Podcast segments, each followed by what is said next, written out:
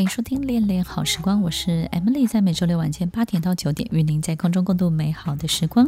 我们会觉得，一个人如果没有团队的向心力，没有凝聚力呢，他可能就会好像要离开啊，或者是背弃大家，转身就走。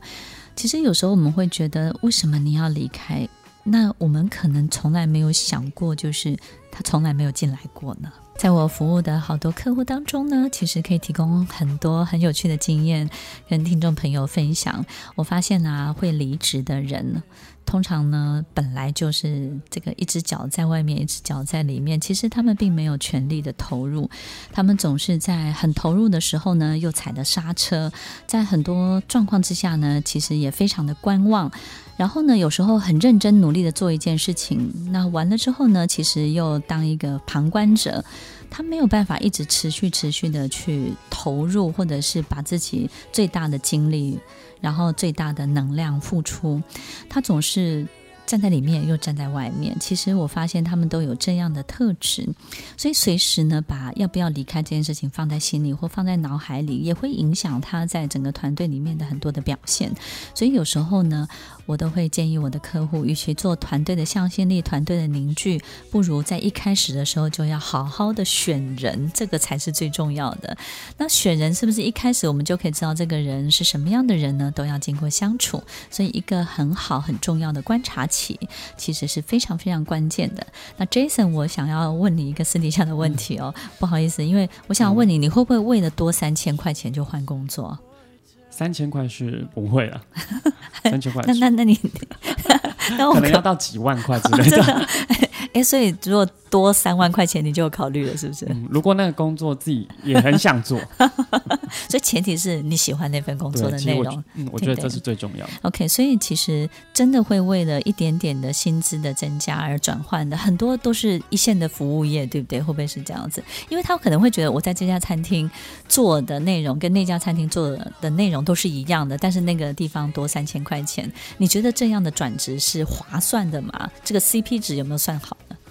哦，以以刚好最近有一个合作的客户，我觉得有很明显的这个观察，就是他如果对这份工作、嗯、对这间企业、对这个品牌没有这么热爱，其实对他来说，转换一个品牌做的工作其实都一样，对对对，对。嗯。但是刚好那阵子是训练的是一群店长，对，我觉得很特别，是这群店长也都很年轻，当然也有很。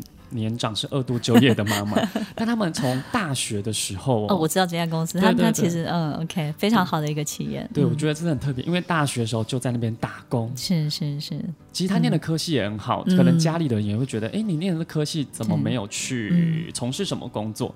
但是他却选择留下来，在这间餐厅，甚至是不不停的就继续当店长，然后反而又一路高升。对，嗯。我觉得这是最，我觉得真的是蛮特别。我觉得关键是他们对这份工作以及对这个环境是热爱的。其实我觉得思考一件事情哦，就是我们当然我们只看见眼前一亩三分地的事情的时候，我们就会只考量到这个方圆离我们最近的。看得见的第一个薪资增加多少，然后工作内容在离家有没有近，我们能够考量的就是这么近的这一切。但是如果一切都没有太大的差别，其实要看的是更远的未来，对不对？就是说这个品牌本身它有没有一个长远的发展的能力，然后再来就是自己在这个品牌当中是不是有一条自己属于自己的轨道，然后自己的轨迹可以好好的去努力。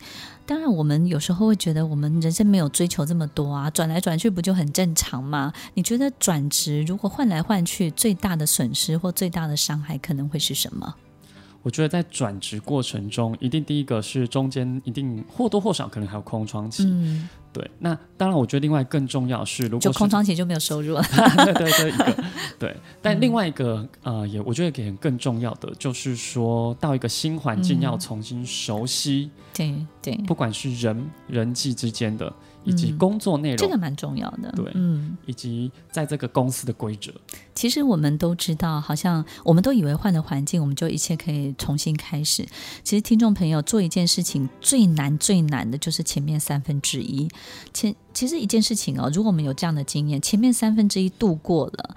前面三分之一就是你要重新学习、摸索它的游戏规则，找到它的关键能力，然后就像打网球一样啊，打篮球也是一样，都是前面三分之一是最痛苦的。但是突然有一天你抓到诀窍了，那个后面是不得了的，那个速度感会完全不一样。就像一个飞机在起飞的过程，前面是吃力的，后面呢其实就非常轻而易举。所以如果你一直换工作，你就是一直在重复那前面的三分之一。所以如果你换了十年的工作，然后呢，你前面十年都是在那三分之一当中，你当然会怨天尤人，然后你可能会觉得很痛苦。为什么我都在做最痛苦的、最辛苦的？那我为什么都遇到这些同样的人、同样的折磨、同样的考验？然后为什么我都没有办法走到最后？所以你要知道，你虽然工作了十年，但是你因为一直转换，所以你的。这个工作十年的累积都是在累积前面三分之一，一直不断的重复前面的三分之一，你都没有到后面的三分之二，你当然感觉不到那种速度感，你也感觉不到所有一切的这个临界值其实是会很大很大的转变的，对不对？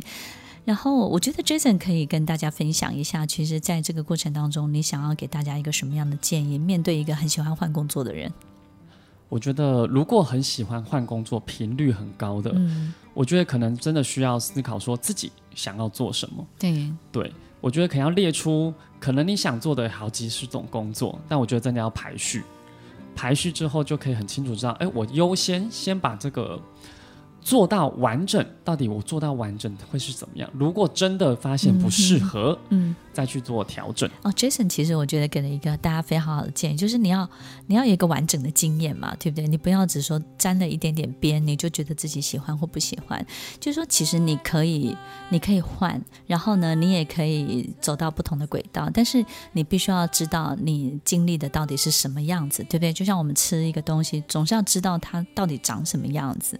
所以，听众朋友，其实不管我们在转换的过程，或者是在经历每一个我们觉得很很痛苦的这个阶段，其实熬过去，让整件事情完整跟满足这样的经验，对我们是非常非常重要的。就像一个人谈恋爱，要好好的把它谈完，然后好好的沉淀自己，那下一个当然就会更好喽。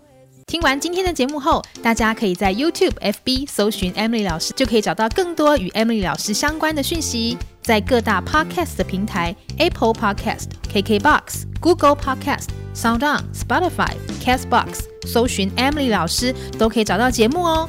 欢迎大家分享，也期待收到您的留言和提问。我们下次见，拜拜。